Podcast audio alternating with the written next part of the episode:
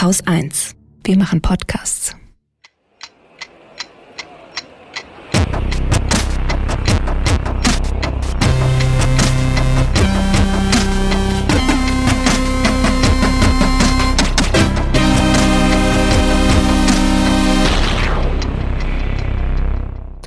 Willkommen zur Wochendämmerung vom 3. Januar 2020 mit Holger Klein. Und mit Katrin Rönecke. Hm, Und alle, die Wetten abgeschlossen haben, ob ich Brechdurchfall bekommen habe. Nein, Brechdurchfall habe ich nicht bekommen. Aber wie man vielleicht hört, ist die. Krasseste Erkältung seit Monaten. Oder, also, obwohl, nee, so schlimm habe ich sie. Dich, ich kann mich gar nicht dran erinnern, wann du so erkältet mal warst. Ach doch, das Ja? klar, aber es ist schon lange her. Ich bin in, letzten, in den letzten Jahren eigentlich ziemlich gesund meistens gewesen, ne? Ja. Jetzt warte ich natürlich drauf, dass ich's kriege, um dann noch erkälteter zu sein, weil ich bin ja immer gleich Ich finde, das klingt nach tatsächlich der vom- nächsten Wette. vom tödlichen Männerschnupfen dahin gerafft werden. Ach Gott. Willkommen in den wilden Zwanzigern. Wie geil ist das, dass wir endlich wieder den Jahrzehnten Namen geben können, oder? Ja. Die Nuller, fick dich, echt, die Nuller. Die Zehner, mm. ah, die Zwanziger ist schön so, das äh, finde ich gut, ja. Ja. Endlich. Außerdem muss ich jetzt nicht mehr neun schreiben. Ich, es gibt so Zahlen, die ich schlecht mit per Hand schreiben kann. Das ist die neun und die sechs. Die sehen bei mir immer so ein bisschen, so, so ein bisschen ver, ver, wie nennt man das denn? Verunglückt aus. Und Zweien und Nullen kann ich sehr gut schreiben. Das sind so Probleme, die man so hat halt. Ne? Hier, äh, kurzer Nachtrag zur letzten Sendung. Aus der Rubrik war ja klar. Kim Ding Dumm, welcher ist das Jong Il? Ich komme, ich krieg's immer hin. Jedenfalls hat äh, König Kim von Nordkorea hat äh, natürlich einen Atomteststopp für beendet erklärt, so ähnlich wie er es angekündigt hat. Ähm, hatte ja im April 2018 gesagt, nee, wir machen jetzt ein Moratorium, weil jetzt verhandelt endlich mal der US-Präsident mit mir. Ähm, na, das Moratorium hat er jetzt aufgekündigt und zwar weil die USA die Gespräche verschleppt haben und auf gangstermäßige Sanktionen und Druckmittel gesetzt hätten. Ja, sonst hätten sie das nicht gemacht. Genau. Und äh, die USA, die haben halt auch nichts anderes gemacht, als was die USA sowieso machen, nämlich Sanktionen gegen alles und jeden, der auch nur das Wort Nordkorea denkt. Und das ist eigentlich das, was Nordkorea haben will. Nordkorea hätte halt gerne, dass die Wirtschaftssanktionen erst gelockert werden oder ganz ausgesetzt werden oder irgendwie sowas, bevor sie über Abrüstung reden, beziehungsweise abrüsten und die USA sagen, einen Scheißdreck werden wir tun. Wie ich finde, sagen die das auch zu Recht. Auf einem anderen Blatt steht, dass ich solche Sanktionen für grundsätzlich immer eine eher schlechte Idee halte. Ja, weil sie treffen meistens die Bevölkerung. Genau, also Auslandskonten und so einfrieren finde ich ja in Ordnung. Ähm, das, das ist über Waffenlieferungen zu regeln auch, aber wenn du dann hingehst und äh, so, was- man muss sich nur Kuba angucken, ne? Vor Kuba hat, die haben die USA so viel Angst gehabt, wegen die, die sanktionieren die heute, das muss man sich auch mal vorstellen. So, so dicke Eier, so riesige Autos und dann Angst vor so einem kleinen Land. Naja. Ich habe auch einen Nachtrag zur letzten Woche. Ähm, ich hatte mich ja letzte Woche so schlecht, also gar nicht vorbereitet und habe gesagt, die Fridays for Future würden aufhören. Und das stimmt aber nicht. Ähm, die machen nur eine Pause. Also tanken neue Kraft. Und außerdem sind eh Ferien und wir wissen ja alle, ne, wenn man in den Ferien nicht in die Schule geht, dann ist es kein Streik. So, Die Debatte haben wir eine Weile geführt. Also äh, ja, das hatte ich falsch verstanden und dann auch in der Sendung falsch dargestellt. Und tatsächlich ist das Gegenteil der Fall, wie ich dann auf Instagram gelesen habe. Ich folge nämlich der ähm, deutschen Fridays for Future, wie nennt man das denn? Sektion, keine Ahnung. ähm, dem Abteilung. Gesicht der deutschen so. Fridays for Future ist Luisa Neubauer. Und die hat ähm, so eine Art Neujahrsbotschaft äh, dort an alle geschickt. Die war leider auf Englisch, deswegen habe ich sie einigermaßen frei übersetzt und ich dachte, die lese ich mal kurz vor. Überall sind Menschen, die denken oder sogar hoffen, dass wir aufgeben werden. Dass wir es nun ein Jahr lang versucht haben, aber bestimmt mittlerweile müde sind und zu irgendwas Neuem übergehen. Sie hoffen, dass wir die Schnauze voll davon haben, von der ökologischen Krise zu sprechen. Sie hoffen, dass wir vom Streiken gelangweilt sind, dass wir uns auf etwas weniger Unbequemes fokussieren. Sie wollen wirklich, dass wir aufhören zu nerven. Und dass sie so denken, ist logisch. Aber es ist eine komplett falsche Interpretation der Situation. Natürlich war das ein anstrengendes Jahr für so viele Leute. Aber wir haben auch eine Million Dinge gelernt. Es hat Millionen von Menschen Dinge über diese Krise beigebracht und es hat die Climate Justice Bewegung stärker denn je gemacht. Und jeden einzelnen Tag fangen Leute über den ganzen Kontinent an zu verstehen, was passiert. Und wenn sie es einmal verstanden haben, können sie nicht mehr wegsehen. Also, tut mir leid für alle, die gehofft haben, dass wir uns nicht mehr darum sorgen. Es ist im Gegenteil so, dass wir uns noch viel mehr darum sorgen. Und wir werden uns so lange sorgen, wie es eben sein muss. Und wir sind fest entschlossen, 2020 zu einem Wendepunkt, zu einem Game Changer Jahr zu machen. Und dann schreibt sie noch, wir sehen uns dann Hand in Hand auf den Demos. Ja, das war Luisa Neubauer. So viel zu Fridays for Future, es geht weiter. Sehr schön. Thema Klima. Äh, dümmste Idee des Jahres. Gut, jetzt ist der 3. Januar, da äh, ist noch Luft. Aber dümmste Idee des Jahres. Ich weiß auch gar nicht, ob sie von diesem Jahr ist. Dümmste Idee, von der ich dieses Jahr Kenntnis erlangt habe. so, ähm, Windbürgergeld, hast du es mitgekriegt? Ja, also, aber nur weil schon von der Rechtstwitter irgendwie am Rad dreht. Ach so, nee, Rechtstwitter gucke ich ja nur einmal im Monat hin. Ja, ich ähm, habe da gerade mal hingeguckt, weil war wieder Anfang des Monats. Ja, stimmt. Ähm, also irgendeiner von der SPD, der energiepolitische, ich war egal, einer von der SPD, also nachdem die SPD erstmal alles dafür getan hat, den Leuten Windkraft madig zu machen. Nicht vergessen, die SPD sitzt in der Bundesregierung. Ähm, also jetzt haben sie den Leuten das alles madig gemacht und äh, brauchen wir ja gar nicht. Und Dunkelflauten, ne? So, die üblichen kennt man ja. Das Gequatsche. Jetzt wollen sie die Akzeptanz von Windrä Windrädern. Jetzt wollen sie die Akzeptanz von Windrädern erhöhen indem sie ähm, den Leuten, die von äh, Windrädern betroffen sind in irgendeiner Form, also praktisch jeder, äh, dass sie die irgendwie an den Einnahmen oder was weiß ich beteiligen im Sinne eines Bürgergeldes, was ich total super finde. Das wird nämlich dann bedeuten, dass ich auch ein S-Bahn-Bürgergeld bekomme. Mhm weil ja bei mir hinterm Haus die S-Bahn fährt und ich ja auch. Auch ein Beitrag zum Klimaschutz. Genau, ja. und ich ja eigentlich die S-Bahn hinterm Haus auch mal ein bisschen besser akzeptieren könnte. Und dafür möchte ich gerne von allen Steuerzahlern bezahlt werden, die mit dieser S-Bahn einen feuchten Kehricht zu tun haben. Bitte auch für die Autobahnen, eigentlich für die noch mehr. Autobahnbürgergeld. ja, super, stimmt. Und was denn noch für ein Bürgergeld? Mm. Schmutz auf der Straße, Bürger. Es ist jedenfalls, finde ich das mal wieder eine sowas von dämliche Idee, ehrlich. weißt du, statt sie irgendwie mal, statt sie irgendwie mal hingehen und versuchen den Leuten wirklich mal im Sinne einer Werbekampagne für sowas klarzumachen, warum das wichtig ist und warum das jetzt dann halt gerade mal bei euch vor die Haustür muss. Und was denn der Beitrag der Städter wäre. Weil das ist ja, das ist ja so ein beliebtes Argument. Ja, jeder, ja. Stadt, dann soll man euch, kann man euch ja mal so ein Windrad mitten in die Stadt stellen, dann wisst ihr, was das Problem ist, wenn es bei mir einen Kilometer weit entfernt steht. Oh. Das wäre halt so, das, das, das ist halt diese, dieses Unvermögen oder dieser Unwille, alle mitzunehmen, sondern es ist immer so ein Klientel geguckt. Ich finde das ein bisschen seltsam, weil man kann ja genauso gut sagen, so, ähm, Land, du kriegst jetzt Windräder ja, und hältst die Fresse und die Städter, die kriegen jetzt die Autos abgenommen. Ja. Zum Beispiel. Irgendwie sowas. Also jeder, irgendwas, das. Jeder leistet seinen Beitrag. Genau, so. genau. Und das fehlt halt völlig. Stattdessen wird da immer nur so gegeneinander ausgespielt, beziehungsweise immer die eine Gruppe als Argument für die andere hergenommen. Ähm, ja. Ja, naja. Diese, naja. Diese, diese Debatte bringt mich zu meinem ersten Thema des Jahrzehnts. Oh. Und ich finde, es ist wirklich ein Thema des Jahrzehnts, weil es ist wahrscheinlich das die Entscheidung, die man jetzt in den nächsten Jahren treffen muss. Ich habe einen Artikel gelesen im New Yorker, einen sehr langen Artikel, weil im New Yorker sind immer sehr lange Artikel, Long Reads. Normale ähm, Artikel sind da drin, nur sind wir Artikel nicht mehr gewohnt. Ne? Darum nennen wir sie Long Reads. Ja, aber das, die New Yorker sind noch mal echt länger als zum Beispiel, wie man es vielleicht aus dem Spiegel oder so kennt. Also es ist schon echt sehr lang. Aber gut, ich habe mich dadurch gelesen, war auch gut zu lesen. Das ist das Gute am New Yorker. Also es sind eigentlich eher so geschrieben wie vielleicht ein Roman oder sowas, ähm, die Reportagen dort. Jedenfalls ging es um die Frage. Das waren sie bei Relotius auch. Entschuldigung. Ja.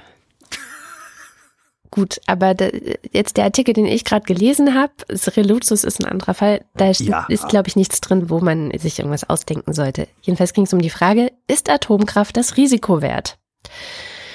Und ähm, das Ganze spielt sich ab in Fukushima ähm, in Japan. Wir erinnern uns, im März 2011 war es, glaube ich, das war das letzte Jahrzehnt, ähm, gab es dort einen Atomunfall und einen entsprechenden Fallout, der diverse Städte auch ähm, in der Umgebung betroffen hat. Und jetzt der Artikel spielt eben in einer dieser Städte, wo gerade Leute wieder zurückkehren. Also es gab eine große Feier, Leute werden wieder angesiedelt. Ähm, allerdings von der ursprünglichen Bevölkerungszahl ist nur ein kleiner Prozentsatz überhaupt zurückgekommen.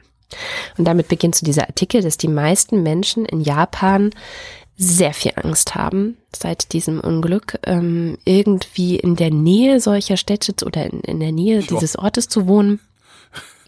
Etwas zu essen, was vielleicht von dort kommen könnte. Also war dann auch geschildert, wie eine Frau, die gegen Atomkraft ist, also die so eine Atomkraftgegnerin ist, ähm, den Ministerpräsidenten Abe, der eben zur Eröffnung auch da war.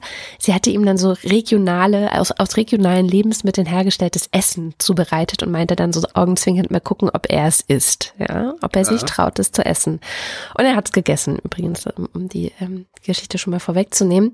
Jedenfalls. Ähm, das ist wie Klaus Töpfer, der damals durch ihn reingeschwommen ist, um klar zu machen, dass das Wasser wieder sauber ist. Ist nicht so schlimm, genau. Jedenfalls hat die Bevölkerung sehr, sehr viel Angst und sie hat auch irrational viel Angst. Also sie hat mehr Angst, als sie eigentlich haben müsste. Und das liegt daran, dass sie eben bevor dieses Unglück passiert ist, sowohl von der Betreiberfirma des Atomkraftwerks ähm, Tokyo Electric als auch von der Regierung sich betrogen gefühlt hat, beziehungsweise auch betrogen wurde. Also da wurden ja wirklich auch Sicherheitstests gefälscht oder nicht so richtig gemacht und so. Also die Mängel vertuscht, die es tatsächlich gab. Und das ist etwas, was natürlich jetzt im Nachgang dieses Unglücks noch viel, viel schwieriger ist. Wie stellst du Vertrauen her?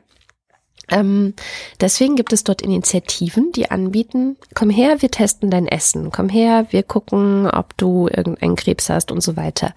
Und alle Tests, sowohl des Essens als auch der Menschen, die dort leben und so zeigen, es ist keine Gefahr. Also man kann da wieder leben, man kann da auch wieder Lebensmittel anbauen ähm, es gab vor Jahren wohl mal ein paar Pilze, die nicht so toll waren, aber ansonsten ist es eigentlich alles relativ ungefährlich. Ähm, und das zeigt ein Problem, was Atomkraft, glaube ich, nicht nur in Japan hat, sondern auf der ganzen Welt.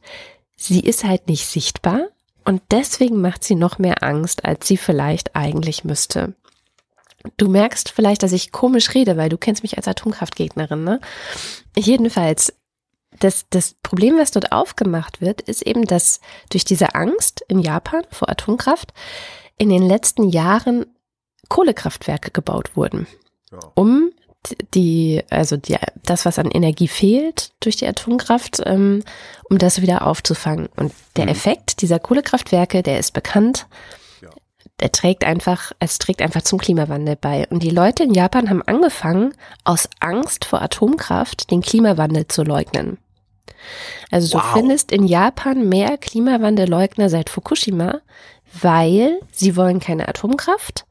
Sie haben nicht genug erneuerbare Energien. Es ist auch irgendwie genau die gleiche Debatte. Wir kennen es aus Deutschland. Wir kriegen das gar nicht hin. Und dann, ähm, wir brauchen ja auch Speichermedien und so weiter. Ne? Die, die, ganze Debatte mhm. haben die dort auch. Und deswegen ja, sagen sie. Das ist dieselbe Industrie, die da die äh, Kampagnen fährt. Ja. ja. Deswegen sagen sie, die einzige sichere Energie, sichere Energie, die wir haben, ist die Kohle. Ähm, Japan, genau wie Deutschland, ist von diesen ganzen schon sichtbaren Klimaveränderungen noch nicht so krass betroffen. Also ist nicht mhm. wie in Australien momentan, ja, oder in anderen Regionen der Welt, sondern die leben relativ unbehelligt, relativ. Also sie haben schon auch mal so einen Taifun oder sowas, der da vorbeikommt und wo man sagen könnte, ja, das ist vielleicht häufiger geworden in den letzten Jahren, aber das kann man noch ganz gut wegignorieren, so wie wir es ja auch immer noch hier in Deutschland sehr gut wegignorieren können. Und tatsächlich ähm, äh, gibt es deswegen eben sehr viel Klimaleugner, sehr viel auf Kohle gesetzt. Und dieser Artikel macht so die Frage auf, das geht, also oder sagt eben, das geht so nicht. Ne? Zitiert auch diverse internationale Wissenschaftlerinnen und Wissenschaftler, die sagen, also bevor wir jetzt weiter auf Kohle setzen, ist es vielleicht sinnvoller und das Risiko wert, und das war ja die Frage, ist Atomkraft das mhm. Risiko wert, nochmal über Atom zu sprechen und da auch wirklich Aufklärung Aufklärungskampagnen zu machen und auch wirklich ähm, hinzugehen, ob das nicht sehr viel geringeres Risiko ist als die Klimakrise, die definitiv kommt, wenn wir so weitermachen. Also da ist sich ja die Wissenschaft einig, das kommt definitiv, wenn wir so weitermachen, gar keine Frage. Sollten wir nicht vielleicht gucken, ob wir die klimafreundliche Technologie ist. Klimafreundlich ist sie, verglichen mit Kohle. Ob wir die nicht doch nutzen. So. Und wie gesagt, ich habe das gelesen als ähm, Atomkraftgegnerin. Ich habe mich sogar schon einsperren lassen, weil ich gegen Atomkraft demonstriert habe. Aber ich habe nach dem Lesen des Artikels das Gefühl gehabt, scheiße, vielleicht sind wir als Menschheit oder Menschheit ist eigentlich zu viel gesagt. Als wir verdammen uns, wir verdammen uns gerade selbst dazu, die Atomkraftwerke wieder einzuschalten und uns mit äh, strahlendem Müll zu belasten. Zu ja, ja, dazu, dazu verdammen wir uns gerade selbst. Das sehe ich auch. Ja, Weil wir es nicht schaffen, entweder Ressourcen zu, zu feige, ja. Wir sind zu feige für erneuerbare Energien. Das ist das.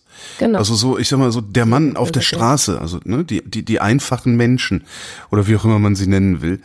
Ähm, können sich nicht vorstellen, dass es auch anders geht. So und wenn du nicht genug Leute hast, die sich eine andere, eine bessere Welt, was es ja ist, ohne Atomkraft und ohne fossile Energieträger, können sich das nicht vorstellen und darum wollen sie davon nichts hören und nehmen dankbar, ich sag mal, jeden Strohhalm an und ich übertreibe natürlich immer wieder, nehmen dankbar jeden Strohhalm an, der ihnen das Gefühl gibt, dass sich an der Welt nichts Grundlegendes ändern wird. Und ändern das muss. Ne? Und ändern muss, ja. genau. Wieso? Wir können, doch, können doch alles abschalten, stellen wir doch Atomkraftwerke hin. Genau. Dann kann man dann genauso gut sagen, ja, dann stellen wir das Atomkraftwerk aber bitte schon bei dir in den Vorgarten. Nee, bei dir machen wir das Endlager. Genau, und bei, bei dir machen wir das Endlager und bei dir stellen wir den Vorgarten, genau so. Das, ja. Ja, ich, ich, ich sehe, ich sehe das auch, ja, und ich finde das ein bisschen schade, ähm, weil alles, alles, was es gebraucht hätte, wäre ein bisschen Mut gewesen, aber Mut und alte Leute, das geht halt nicht zusammen. Und wir sind halt alte Leute als Gesellschaft. Wären wir jetzt eine Gesellschaft äh, ein Durchschnittsalter von 30 oder sowas, dann würde das wahrscheinlich ganz anders aus. Ja, jedenfalls sind wir furchtbar alt und wir werden nicht jünger. Und alte Leute und Änderungen, Verhaltensänderungen ist so eine Sache, die gehen halt nicht so gut miteinander. Ja, ja. Darum dann lieber Atomkraftwerke, weil das ist ja nicht, das ist ja auch nicht mein Problem, das ist das Problem der nächsten Generation. ja, das Ding ist Ja, halt so denken, so denken diese Leute halt, ne? Also, und dann kommen so Argumente wie, und natürlich, Risikoabwägung ist klar, ist klar, ne? Wenn du guckst, wie viel, wie viel Megawatt Strom, also wie viel Tote pro Megawatt Strom hat denn der Energieträger auf dem Gewissen? Ja. Äh, das ist eindeutig zu Ungunsten der Kohle. Das ist eindeutig zugunsten des, des Kernkraftwerks. Selbst ähm, in Fukushima letztendlich. Ja, ja, ne? Also diese, diese Katastrophe dort, das war eine Katastrophe, aber die Anzahl an Menschen, die gestorben sind, äh, Klar. musst du eigentlich schon ziemlich schwierig zusammensuchen, die, Richtig. die als direkte Folge davon gestorben sind. Nichtsdestotrotz möchtest du halt lieber, dass dir ein Kohlekraftwerk um die Ohren fliegt, als dass dir ein Atomkraftwerk um die Ohren fliegt. Würde ich jetzt mal denken, ist so meine spontane äh, Einschätzung dieser Sache. Und man kann ja auch diskutieren, nicht ob wir Kernkraftwerke haben wollen oder ob wir keine Kernkraftwerke haben wollen, sondern man kann ja auch diskutieren, wo wir sie hinhaben wollen. Ja, oder? Wäre auch mal eine Möglichkeit zu gucken, wo ist es denn am ungefährlichsten, wenn das Ding explodiert. Ähm, ein, ein weiteres Problem ist, dass viele der Kernkraftwerke, also glaube ich, sind weltweit 400 oder so, ich weiß es gar nicht. Ähm, aber ein Großteil dieser Kernkraftwerke ist halt schon sehr alt. Das kommt halt noch dazu. Also man könnte die ja mal dann vielleicht ähm, erneuern, refurbischen. Ist halt, ist halt grotesk sagt. teuer, ein Kernkraftwerk ja, zu bauen. Ne? Und, äh, und es dauert grotesk lange. Und von daher ist halt auch dieses es gibt ja so eine Bewegung auch hier in der Bundesrepublik, die unbedingt an Kernkraftwerken festhalten wollen, eben weil sie sich nicht vorstellen können, dass man Energie auch in hinreichender Menge anders erzeugen und speichern kann und darum lieber ihre Energie auf eine alte Technik verwenden. Ich weiß es, also ich weiß es nicht. Ja, ich bin mal gespannt, was daraus wird. Also ich würde grundsätzlich gegen Kernkraftwerke sein, ja. auch wenn ich dann nicht, also sicherlich nicht so absolut wie du. Ich bin aber, ja, wie du gehörst, überhaupt nicht aber, mehr absolut dafür. Also, aber wir sehen ich, ja, dass. Äh, ich habe keine Hoffnung. Ja. Wir sehen ja vor allen Dingen, dass wir sie gar nicht wirklich brauchen. Ja. Ich meine, jetzt haben wir, wir erzeugen immer mehr Strom aus erneuerbaren Energien. Äh, wir könnten auch das Speicherproblem relativ simpel lösen. Es würde halt Geld kosten, kostet halt alles Geld. Ähm, also, es wäre alles gar nicht so ein Problem, wie alle immer meinen, dass es ein Problem wäre. Aber die Propaganda der wenigen Player, die da bei sind. Also es sind halt ein paar Energiekonzerne, die es sich leisten können und das sind eben ein paar Firmen, die überhaupt nur in der Lage sind, Kernkraftwerke zu bauen. Und die haben alle Geld genug, um ordentlich Industrielobbying zu machen und darum glauben die Politiker eher denen als allen anderen. Mhm. Äh, übrigens in Wobei, dem Zusammenhang nochmal Erinnerung an unser Sommerinterview, das du mit Claudia Kempfert geführt hast. Ja. Eben. Die, die Details zu diesen ganzen Fragen ja nochmal schön ausgebreitet hat. Eben, das ist halt das, was mich so ärgert. Es gibt halt Menschen, die kennen sich wirklich damit aus und sind nicht irgendwelche Laien, die sich, meine, egal wie tief eingelesen haben, sondern so jemand wie das DIW, die verfügen halt über Ressourcen, die hast du als Laie nicht. Und warum sollte ich denen dann das nicht einfach mal abkaufen? Also, weil die arbeiten ja nicht an einer schlechteren Welt. Das ist ja auch nur so eine AfD-Unterstellung. Ne, dass alle, die äh, für, für Klimaschutz sind, im Grunde ein zurück in die 60er Jahre. Nee, das war sogar, war das nicht sogar Christian Lindner? Ich weiß es nicht. Was jetzt ungefähr der gleiche ist, ob das jetzt Lindner oder ist halt auch egal.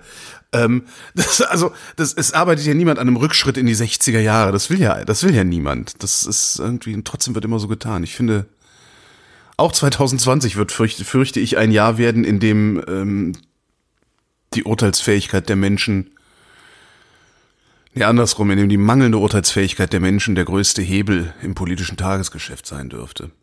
Mhm. Also zu was völlig anderem.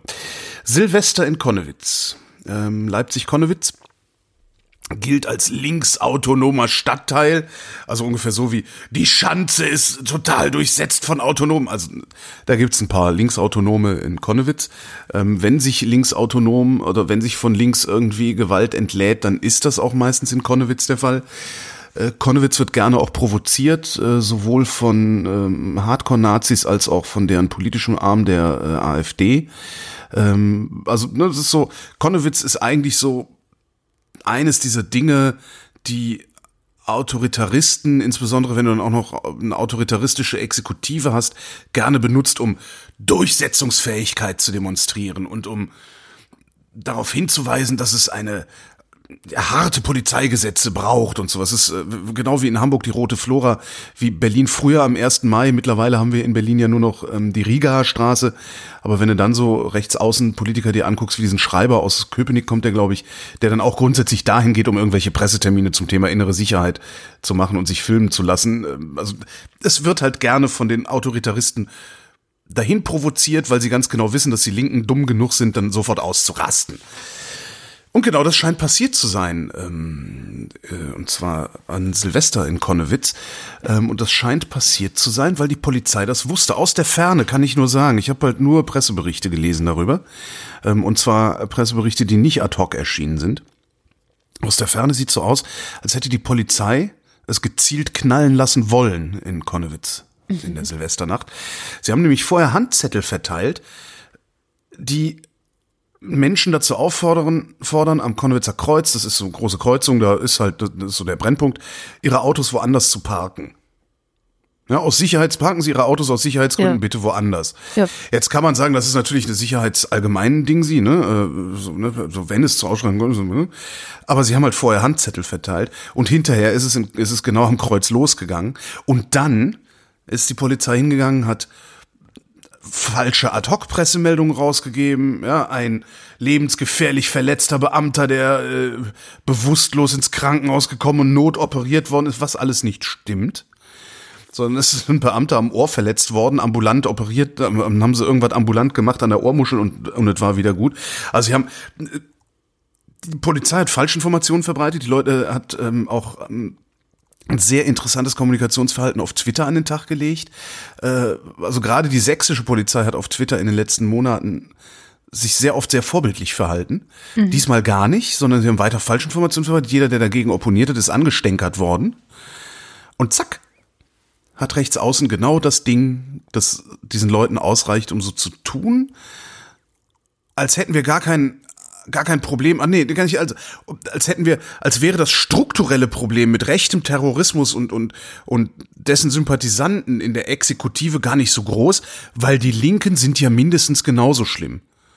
Und das kannst du tatsächlich auch äh, im rechts, rechtsoffenen Teil der asozialen Medien kannst du das sehr, sehr gut sehen, äh, dass sie genau darauf jetzt wieder abzielen. Linksterrorismus, äh, ich glaube, die Bild hat auch schon wieder von, von Terror, irgend, irgendwer meinte, neue RAF äh, wäre da kurz vor der Gründung. Also wirklich ein ganz, ganz interessantes Ding. Ich habe ein paar Artikel für die Show Notes, kann man mal verfolgen und kann sich immer wieder mantraartig vorsagen, die Exekutive ist keine zuverlässige Quelle, schon gar nicht die Polizei. Und zwar niemals. Die Polizei, darf man nie vergessen, die sind Partei. Die haben da auch eine Agenda, sagen wir es mal so. Ja, da, da komme ich gleich, da komme ich jetzt gleich zu. Die Polizei ist erstmal Partei in dieser ganzen Sache. Da stehen Leute, die wollen einen anderen Staat. Gerade, es ist ja das, darum sind Linke ja so ein schönes ja, so ein schöner Strohmann, der immer hingestellt werden kann. Weißt du, die Rechten, die wollen nur tote Menschen. Ja? Die Linken, die wollen unmittelbar einen anderen Staat und gehen darum auch gewaltsam gegen dessen Organe vor. Ja? Die Polizei als Organ des Staates darf bekämpft werden. So eine Diskussion hatte ich ja wirklich mal am Hals. Unglaublich. ähm, so, die, die Polizei ist Partei, das darf sie auch, ist auch völlig in Ordnung oder so. Nur sollten Journalisten nicht so tun, als wäre die Polizei eine neutrale Quelle und eine seriöse Quelle, eine zuverlässige Quelle. Und vor allen Dingen sollten die das Publikum erst recht nicht glauben, wenn irgendwo steht, dass die Polizei irgendwas gesagt hat. Vor allen Dingen dann noch nicht, wenn es dann auch noch solche Leute sind, irgendwie Vorsitzende der Polizeigewerkschaft Schieß mich tot. Da gibt's ja mehrere. Auch schön, Schieß mich tot, Polizeigewerkschaft. ähm, die so. Entschuldigung. Und jetzt könnte man mal gucken, warum könnte die Polizei das gemacht haben in Sachsen? Die haben letztes Jahr ein neues Polizeigesetz bekommen, das da in meiner Wahrnehmung nicht großartig zur Anwendung gekommen ist. Da geht es dann darum, dass Terrorismus äh, besser verfolgt werden kann und so. Jetzt könnte man natürlich Konnewitz als Terrorgebiet erklären und so, aber ich, das, das erscheint mir ein bisschen weit hergeholt. Was ich viel naheliegender finde, und damit sind wir bei meiner Verschwörungstheorie dieser Sendung, ich habe in jeder Sendung eine, sehr schön. Oder fast. Im Februar sind Oberbürgermeisterwahlen in Leipzig und der aktuelle Oberbürgermeister ist von der SPD. Aha. Und ich weiß, es mag Zufall sein, dass ausgerechnet vier Wochen vor der Wahl des Oberbürgermeisters die autoritaristische Exekutive oder der, ne, der Autoritarismus zeigt, was er kann und wozu er gut ist. Ja. Und jetzt hoffe ich mal nur, dass die äh, Berichterstattung im Nachgang, nämlich dass ja letztendlich der Autoritarismus die Leute beschissen hat, ja. um sich durchzusetzen, dass das sich rumspricht. Ob sich das rumspricht, weiß ich nicht. Das äh, ist ja immer so eine Frage. Ja, also in den asozialen Medien sicherlich nicht. Weil wenn die einmal die Mistgabeln in die Hand genommen haben, legen sie die so schnell nicht wieder hin. Ah, naja, ähm, Ne, sie, sie, sie, sie wollen sie ja auch gar nicht hinlegen. Also, ne, ja, ja, sie dir, wollen ja im Grunde die Mistgabeln weiterzuhalten. Genau. Ja. Und wenn du dir rechts Twitter anguckst, ähm, ich habe es in dem Fall tatsächlich nicht getan. Wenn du dir rechts Twitter anguckst, wirst du da vermutlich ganz, ganz viel darüber lesen, dass da ein Polizist angeblich lebensgefährlich verletzt worden ist und du wirst ganz, ganz wenig darüber lesen, dass das gelogen war. Ja. Ey, selbst das ist tatsächlich auch an mir vorbeigezogen. Ich weiß gar nicht mehr warum. Ah, naja, hier. Deutsche Parteien Ne? Das ist ja mhm. fast so ein ähnliches Thema. Deutsche Parteien haben, und ich finde das eine gute Nachricht, 2019 weniger Großspenden erhalten. Es gibt ja den Zwang, dass der Bundestag diese Zahlen veröffentlichen muss ab einer bestimmten Höhe. Ich glaube ab 10.000, ne? Deswegen hat doch damals die AfD und Alice Weidel diese 150.000 Euro Spende gestückelt. Genau, was übrigens auch gerade weiterging diese Woche, ähm, dass die AfD da tatsächlich eine hohe Strafe deswegen zahlen muss. Ich glaube, sie gehen nochmal in Berufung, aber. Na, sie behaupten jetzt, dass das keine Spende an die Partei, sondern eine so Direktspende an Alice Weidel gewesen wäre ja. und darum auch überhaupt nicht und alles gar nicht so schlimm. Ja, genau, natürlich. Naja. Ist halt auch egal, ne? Weil, ich sage ich ja neuerdings öfter, weil solange solche solche Leute wie Andreas Scheuer unbehelligt im Amt sein können, brauchen wir uns nicht zu wundern, dass die Anhänger dieser faschistoiden Partei da äh, ihren Leuten noch mehr durchgehen lassen. Ist halt ja, ist halt normal geworden. Ist halt ne? normal geworden, genau. Ja. Jedenfalls ähm, die größten Verluste, also es gibt weniger Großspender bei allen Parteien, aber ja. die größten Verluste gibt es bei der CDU und der CSU. Also die haben vor allem zum Beispiel sowas wie Daimler, haben eigentlich früher äh, sowohl der CDU, CSU als auch der SPD immer Großspenden zukommen lassen. 2019 gar nicht mehr. Und ich finde das einerseits ganz gut. Andererseits ist mir dadurch, dass das jetzt so veröffentlicht wurde, das geht zurück. Also es ist, äh, waren früher also im Jahr davor waren es fast doppelt so viele Großspenden an, vor allem auch die großen Parteien, die profitieren am meisten davon, als äh, jetzt 2019. Und das fällt einem dann halt erst so auf, so, ah, okay. Also zum Beispiel hat äh, Daimler beschlossen, keine Großspenden mehr an die Parteien zu überweisen. In 2018 waren es noch jeweils 100.000 Euro an CDU und SPD. Und da kann man sich dann auch mal überlegen, was das eigentlich bedeutet. Also ähm, sowohl Daimler, aber auch zum Beispiel BMW seit Jahrzehnten im Grunde überweisen die Geld an die Regierungsparteien. Und deswegen gibt es jetzt auch eine Initiative von den Grünen, die fordern nämlich, dass das gesamte System der Parteienfinanzierung noch viel, viel stärker reguliert werden müsste. Also nicht nur, dass Großspenden veröffentlicht werden, was ja immer schon passiert, aber ich würde mal behaupten, dass die meisten Leute, die man so kennt, wenn man sie fragt, so hier, weißt du, was der größte Großspender der CDU oder der SPD ist, wüssten die das nicht. Ja, also das gibt zwar eine Transparenz, aber die Transparenz ist nicht im Wissen der Bevölkerung umgewandelt worden. Sagen wir es mal so. Ja. Also wie kommt das nur, ne?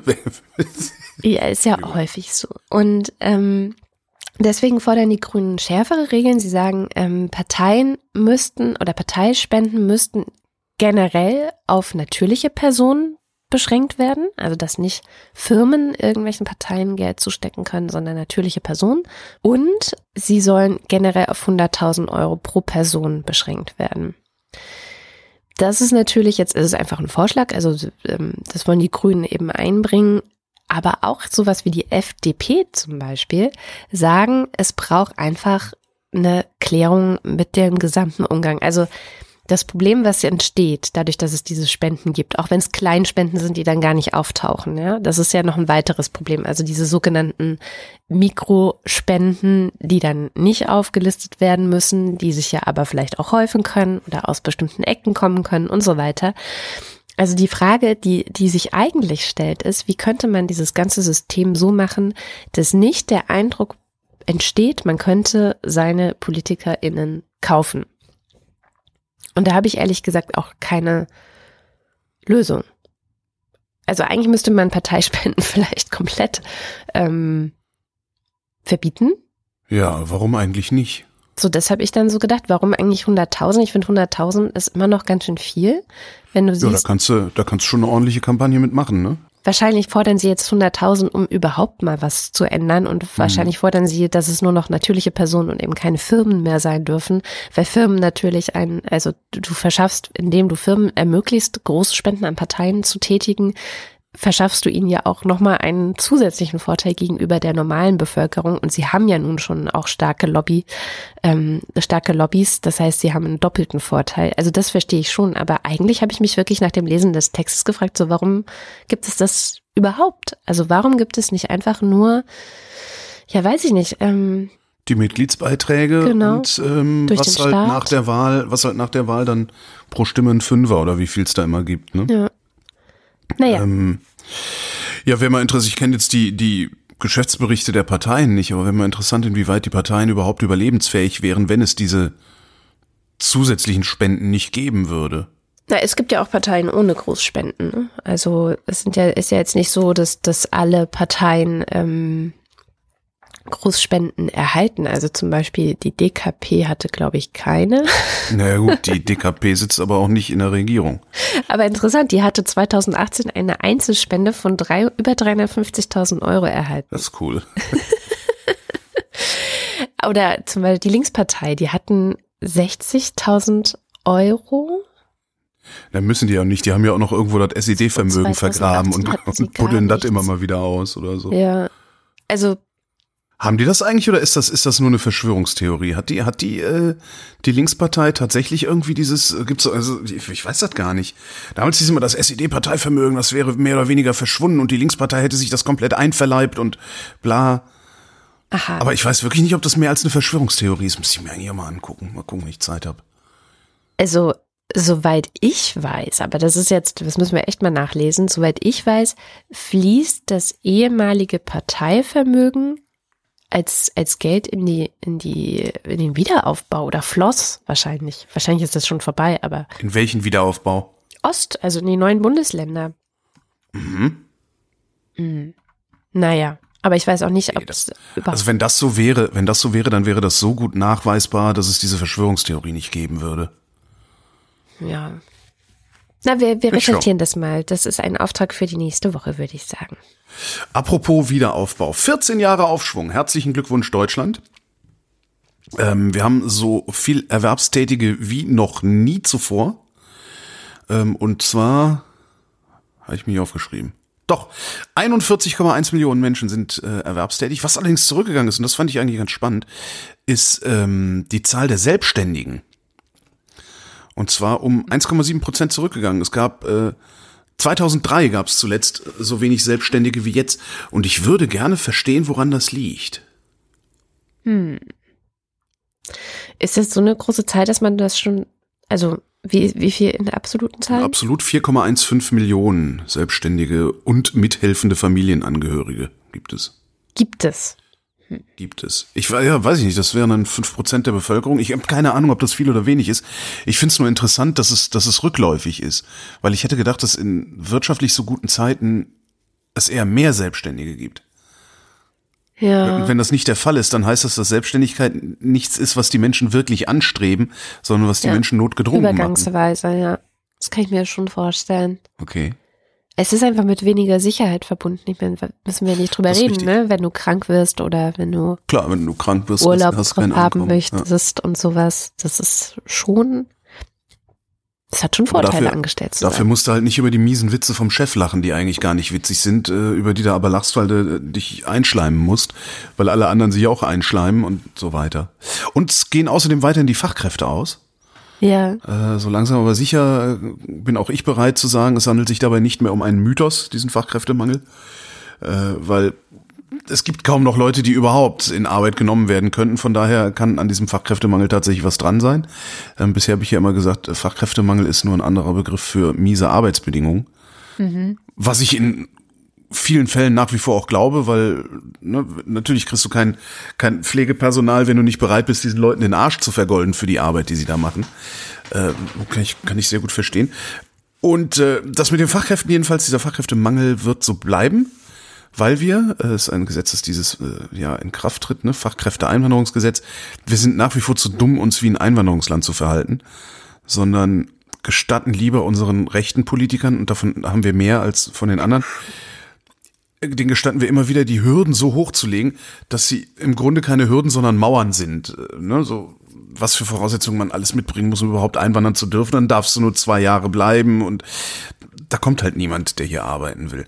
Und da wüsste ich wirklich gerne mal, was äh, von so Typen wie zum Beispiel Seehofer eigentlich der Plan ist. Also, was, was ist Seehofers Plan, wenn der sagt, wir verhindern Einwanderung? Wie löst der das Demografieproblem? Denkt oder denkt der da gar nicht dran, wenn der sein Einwanderungsding fährt? wahrscheinlich denkt er da nicht so dran. Ich weiß es ehrlich gesagt nicht. Also, das ist halt immer eine Frage von Prioritäten. Und wenn deine Priorität da liegt, zu sagen, Hauptsache nicht zu viel Einwanderung in die Sozialsysteme, ist auch Zitat Seehofer, ne? Einwanderung in die Guck Sozialsysteme. mal, der, ich kann mir, ich kann mir nicht vorstellen, dass Seehofer so dumm ist, das wirklich zu glauben. Das erzählt er doch für die Dummen, die, von denen er will, dass, dass sie ihn wählen. Ja, aber wenn du das einmal für die Dummen erzählt hast, dann darfst du auch nicht zu weit hinter dem, was du da gelabert hast, zurück. Ah. Weil dann wählen die Dummen dich ja nicht mehr, weil das würden sie ja merken. Dann, dann bis, fühlen sie sich verraten. Ist jetzt nur eine These, aber Ja, ja, ja. ja. ist halt schon gefährlich, sich auf diese rechte Rhetorik einzulassen, weil hinterher nehmen die einen beim Wort. Ja. Tja, Und sie sind sehr, sie sind natürlich, ne, das ist auch sowas, rechts ist es sehr, geht sehr illoyal zu. ja. Ja, Links auch übrigens, ne? Aber Stimmt, li- links auf eine andere Weise, ne? Also, obwohl wahrscheinlich ist, ist links musst du auch, wenn du, wenn du erstmal so weit genug links außen bist, musst du wahrscheinlich auch den ganzen Tag eskalieren, weil du sonst deinen Applaus verlierst. Genauso wie es rechts ja auch passiert. Naja. Ja. Ich habe ähm, diese Woche wieder die Scham mitgebracht, Ja. die ja letzte Woche ausgefallen ist, weil sie einen sehr, sehr langen und ausführlichen Newsletter mit dem Titel What Happened Last Decade geschrieben hat. Also eine Zusammenfassung der wichtigsten Ereignisse der Zehnerjahre. Furchtbar. Ähm, genau. Und diese Woche ist sie wieder da. Und zwar mit dem Thema Hongkong. Wahrscheinlich wundern sich jetzt einige so, hä, Hongkong hatten wir doch schon mal. Ja, hatten genau wir das schon wollte mal. ich auch gerade sagen. Es gibt auch nicht so irre viel Neues. Ähm, tatsächlich gab es äh, über Silvester dort sehr große Ausschreitungen wieder. Also die Proteste hören nicht auf. Und das ist auch so ein bisschen das Thema von Scham. Warum hören die Proteste nicht auf? Und gleichzeitig auch ein Ausblick, wo könnte es denn 2020 hingehen? Auch an Neujahr haben die Proteste dort nicht nachgelassen. Die Taz berichtete sogar von einer Million Demonstranten. Auch in der Silvesternacht kam es leider zu Brandsätzen und blockierten Straßen. Und die Polizei antwortete abermals mit Wasserwerfern, Tränengas und Pfefferspray. Etwa 400 Menschen sollen in Gewahrsam genommen worden sein. Das ist jetzt leider keine neue Nachricht aus Hongkong. Die Proteste dort sind schon seit langem etwas gewalttätiger geworden. Bisher, sagt man, sind jetzt ungefähr mehr als 6500 Menschen festgenommen worden. Einen ersten Sieg seitens der Demokratieverteidiger in Hongkong gab es jetzt erstmal im November. Da hatte man eben bei den Kommunalwahlen die derzeitige Regierungschefin Carrie Lam sozusagen, da hatte sie ein nicht ganz kleines Debakel erlebt. Jetzt ist es so, dass alle Pro-Peking-Parteien fast alle ihre Sitze in den Bezirksräten verloren haben.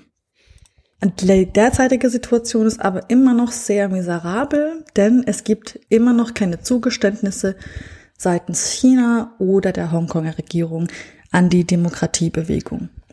Und ich habe mir also ich meine, wenn das Ganze jetzt so sieben Monate lang schon weitergeht oder eben bestehen bleibt, hat es ja immer mehr Auswirkungen auf alles andere. Man merkt ja dann irgendwann, was alles ähm, damit in Verbindung steht. Und die Auswirkungen auf die Wirtschaft hier sind eben enorm. Die Proteste haben die Wirtschaft in der Region super stark gebeutelt.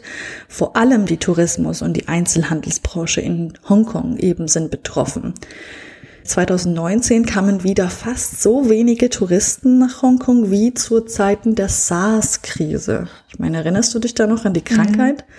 Da blieben eben super viele Menschen aus Angst vor dieser, ja, lebensgefährlichen Krankheit eben weg. Tatsächlich ist es jetzt so, die Zahlen sind so 56 Prozent weniger Touristen, 24 Prozent weniger Umsatz als im Vorjahr. Immer mehr Menschen verlieren ihre Jobs in Hongkong in Branchen, die auf den Tourismus angewiesen sind. Und beispielsweise ein Rekordhoch. Letztes Jahr, also 2019, wurden ähm, in acht Jahren nie so viele Menschen aus der Gastronomie entlassen, wie halt eben letztes Jahr. Das Kuriose an der ganzen Sache ist, als Finanzstandort funktioniert Hongkong noch sehr, sehr gut. Also den Banken geht es noch gut.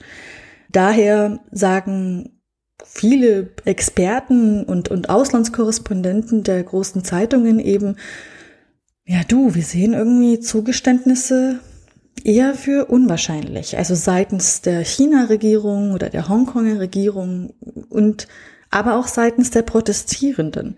Da gestaltet es sich eben schwierig, weil sie schlichtweg keinen Anführer haben, der eben mögliche Kompromisse verhandeln könnte. Die Handelsblatt-Korrespondentin Dana Heide sagte sogar, dass es vielleicht zu einem Dauerzustand werden könnte. Also Bürgerkrieg. Bürgerkrieg. Ein großes Wort. Ein großes Wort. Also man bemüht sich eben darum, dass man die Sympathie international behält, also mhm. dass man, dass die Demokratiebewegung weiterhin friedlich bleibt, also ist sie auch eigentlich meistens friedlich. Es gibt natürlich hin und wieder mal diese Auseinandersetzungen, aber man möchte auch sozusagen noch immer, immer stärker darauf plädieren, nein, wir sind friedlich, wir wollen ja auch über politische Mittel oder beziehungsweise über unsere politischen Wege Veränderungen erzeugen. Das haben sie ja auch bei den letzten Kommunalwahlen ja auch sehr stark gezeigt, die auch viele Korrespondenten, die dort irgendwie auch leben und arbeiten, schreiben auch, dass die Zustimmung der, Be der Bevölkerung tatsächlich bei 75 Prozent liegt. Mhm.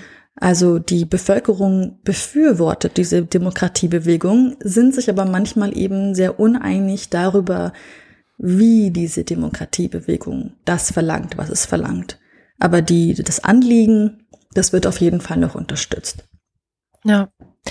Ich glaube, 2020 wird wahrscheinlich äh, sehr, sehr stark von dieser Bewegung geprägt bleiben. Wagst du eine Prognose oder lieber nicht? Ich glaube auch, dass 2020 ein Jahr sein wird, in dem Hongkong und China ihre Beziehung nochmal überdenken müssen, aber auch ein spannendes Jahr sein wird in Bezug auf, wie unser Verhältnis eben mit China weitergeht. Also ich meine, die Bundesregierung, die pflegt mit China seit vielen Jahren einen Menschenrechtsdialog, mit dem sozusagen man so Themen anspricht, die vielleicht sehr, sehr sensibel sind, ja. Und das macht man eben außerhalb der anderen Gespräche, damit eben das Verhältnis nicht äh, allzu sehr gestört wird. Die chinesische Führung sieht sich eben beim ähm, Besuch von so deutschen Regierungsvertretern also nie irgendwie mit irgendwelchen öffentlichen Vorwürfen oder Vorhaltungen wegen Menschenrechtsverletzungen konfrontiert. Und eben aus der Bundesregierung und im Bundestag, da mehren sich gerade auch sehr viele Stimmen, die sagen, das Schweigen der Bundesregierung muss ein Ende haben. Merkel solle endlich mal öffentlich klare Worte gegenüber China finden. Und ich glaube, diese, diese Stimmen werden mehr werden. Vor allem jetzt auch im Hinblick auf die Situation der Uiguren, äh, der Internierungslager dort in China. Also ich glaube, dass äh, diese, diese, dieses Verhältnis wird sich grundlegend ändern 2020. Zu dem Thema habe ich noch eine Empfehlung und zwar gab es auf dem 36. Chaos Communication Congress eine, einen Live-Podcast ähm, von Fernostwärts. Das ist ein Podcast, der sich mit, wie der Name schon sagt, ähm, Fernost beschäftigt, China und aber auch drumherum. Und äh, da gab es das Thema digitale Widerstandsstrategien in Hongkong sehr ausführliche Besprechung auch, ähm, wie der Protest oder die Protestierenden in Hongkong sich unter anderem über Kunst, aber auch soziale Netzwerke, ähm, ich sag mal, bei Laune halten. Also man muss ja wirklich auch mal sagen, sechs Monate oder über sieben Monate lang in diesem Zustand zu bleiben und auch nicht aufzugeben und weiterzumachen, das muss man auch erstmal schaffen. Und zu wissen, dass man scheitern wird. Ja, das ist eigentlich, also sie sagen sich, das war auch Teil dieses äh, Vortrags, sie sagen sich gegenseitig, dass sie eben nicht scheitern werden. Also sie mhm. geben sich dieses Versprechen, sie machen das für bessere Zeiten und um irgendwann eben nicht mehr in diesem kriegsähnlichen Zustand zu sein. Aber ja. Naja, den kriegsähnlichen Zustand, der lässt sich ja sehr schnell abschaffen, indem sie einfach damit aufhören und sich der ähm, Zentralregierung in Peking unterordnen. Ja, super. Würdest naja. du das tun? Ganz ehrlich. Ich habe darüber sehr viel nachgedacht. Nicht. Ja. Das, ist, das weiß ich also nicht und ich finde es auch wirklich äußerst vermessen, aus unserer Position heraus äh, zu sagen, was man tun und was man lassen würde. Ja, das, das ist ungefähr so wie, wie äh, wenn einer von diesen Schnuller-Nazis mir erzählen will, dass wenn er in ein anderes Land einwandern würde, dann würde er sich aber sehr wohl benehmen.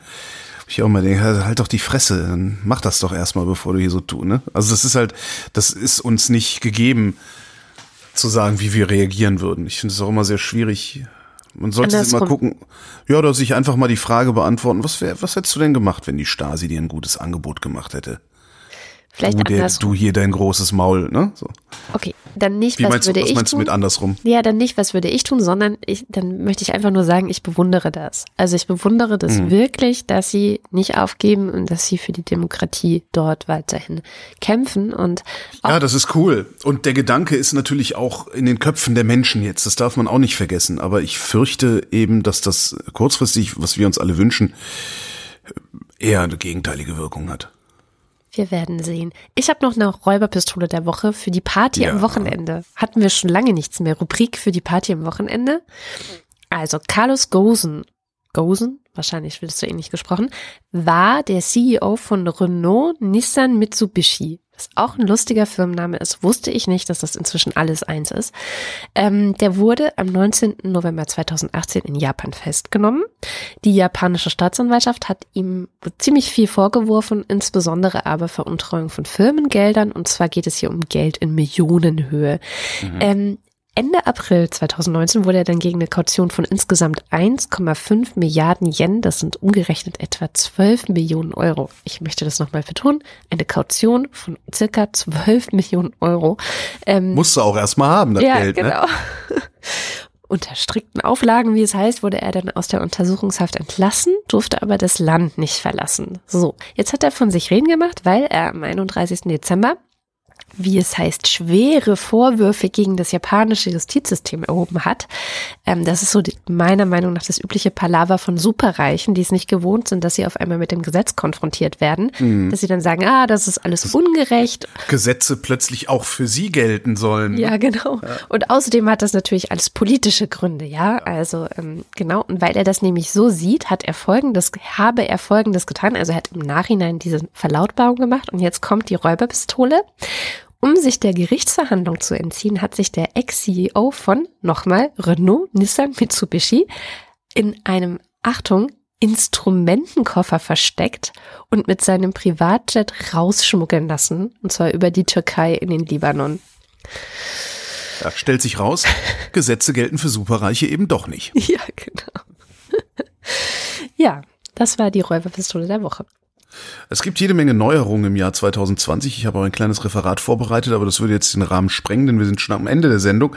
Das heißt, es gibt einfach einen Link, äh, gibt jede Menge so ne, Arbeitslosenversicherung und bla, irgendwas steigt, irgendwas sinkt. Ähm, und also es gibt ein paar interessante, ein paar interessante Neuerungen fürs Jahr 2020. So zum Beispiel eine rund um die Uhr zugängliche Telefonnummer äh, des ärztlichen Bereitschaftsdienstes. 116 117 ist die Nummer. Mhm. Ähm, da kannst du auch anrufen und äh, sagen, ich brauche einen Internisten, wo gehe ich denn da hin? Du kannst aber auch mitten in der Nacht anrufen und sagen, ich habe so ein komisches Kribbeln im Arm, was könnte das denn sein? Äh, also praktisch so eine vor dem, dem Notruf 112 vorgeschaltete Instanz, ah, cool. was ich ganz cool finde, ja. Also ja. für die ganzen Paranoiker vor allen Dingen, die eigentlich die Telefonseelsorge anrufen müssten, aber äh, das noch nicht so ganz begriffen haben. Ja. Ach komm, jetzt bist du wieder so, du bist immer so negativ. Ich habe aber jetzt auch nichts Positives, womit ich enden kann. Deswegen ende ich einfach mit einer Danksagung an euch. Ihr habt das wirklich geschafft. Ähm, wir haben alle Marken geknackt. Wir haben jetzt über 700 Unterstützerinnen und Unterstützer auf Steady. Uiuiui. Es kommen zumindest bevor Steady und das Finanzamt sich das Geld wieder einheimsen, kommen 4000 Euro, über 4000 Euro mittlerweile über Steady bei uns an. Vielen, vielen Dank eines der schönsten Weihnachtsgeschenke des Jahres 2019, finde ich. Das Fiese ist ja eigentlich, dass, dass ähm, du, weil du bist ja die Produzentin, dass du auch versteuern musst, was Steady sich hinterher nimmt. Das finde ich eigentlich das Gemeine. Äh, ich muss versteuern, was Steady ja, du musst, nimmt. Du musst versteuern, du musst all das versteuern, was die Leute reinwerfen in den Topf und nicht nur das, was du rausbekommst. Nee, das stimmt nicht. Also doch, ja, klar. Also doch. diese 19 Prozent, die sind einfach weg von allem, was die Leute reingeworfen genau. haben. Und die Gebühren äh, versteuerst du auch mit. Die kannst du dann hinterher wieder von deinem zu versteuernden Einkommen abziehen. Aber erstmal musst du sie mitversteuern. Ja. Was reden wir hier? Steuerdiskussion. Ist ja eigentlich völlig egal. Vielen herzlichen Dank und ähm, für diejenigen, die uns bei Steady besonders unterstützen, nämlich die Ultras und den Fanclub, gibt es jetzt wie immer am Ende der Sendung, dass wir ihre Namen vorlesen.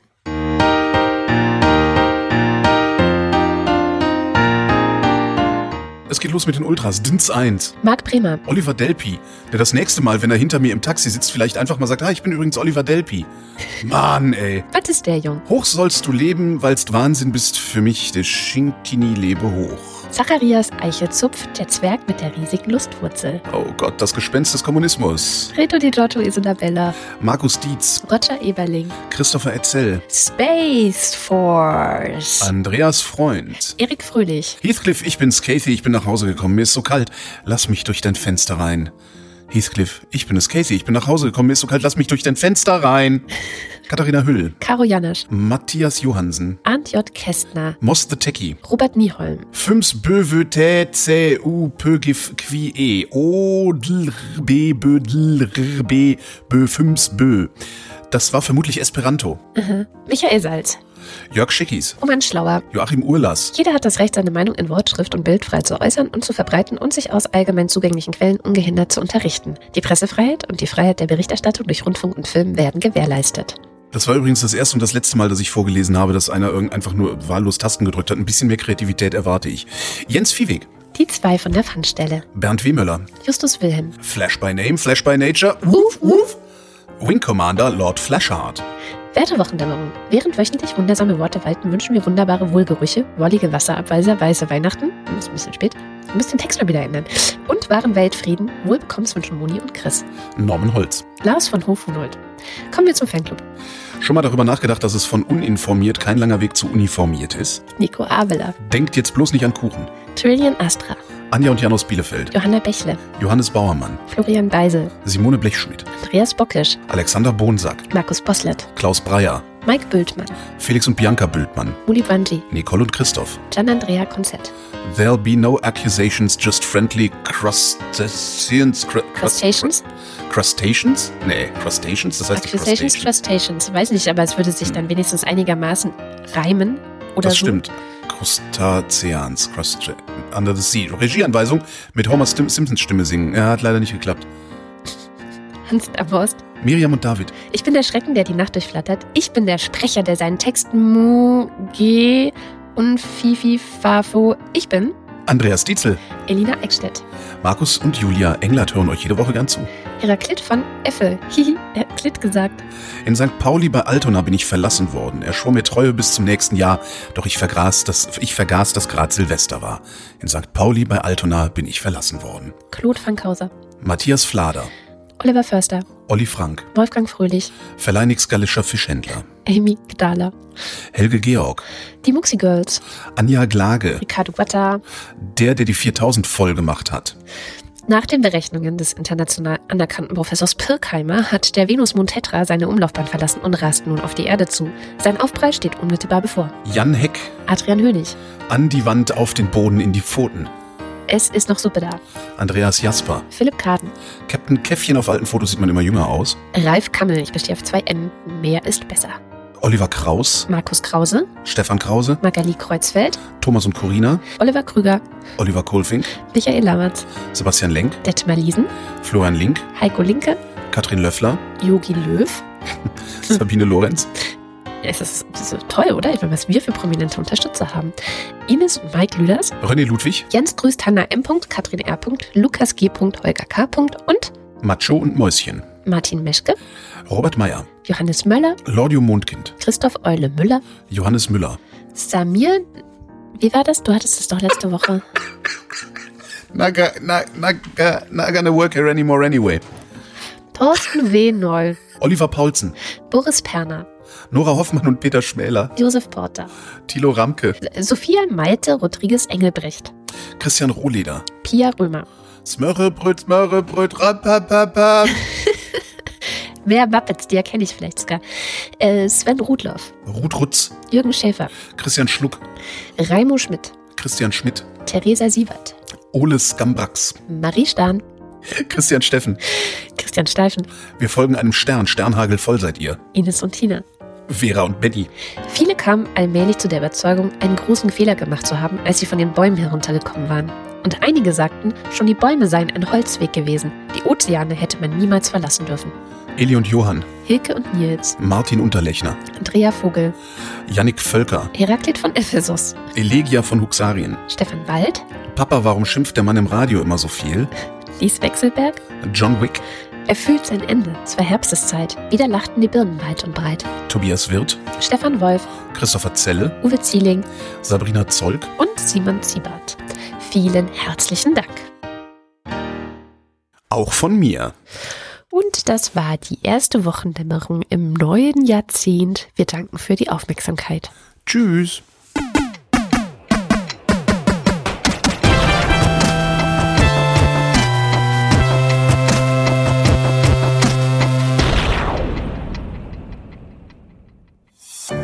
Eine Produktion von Haus 1.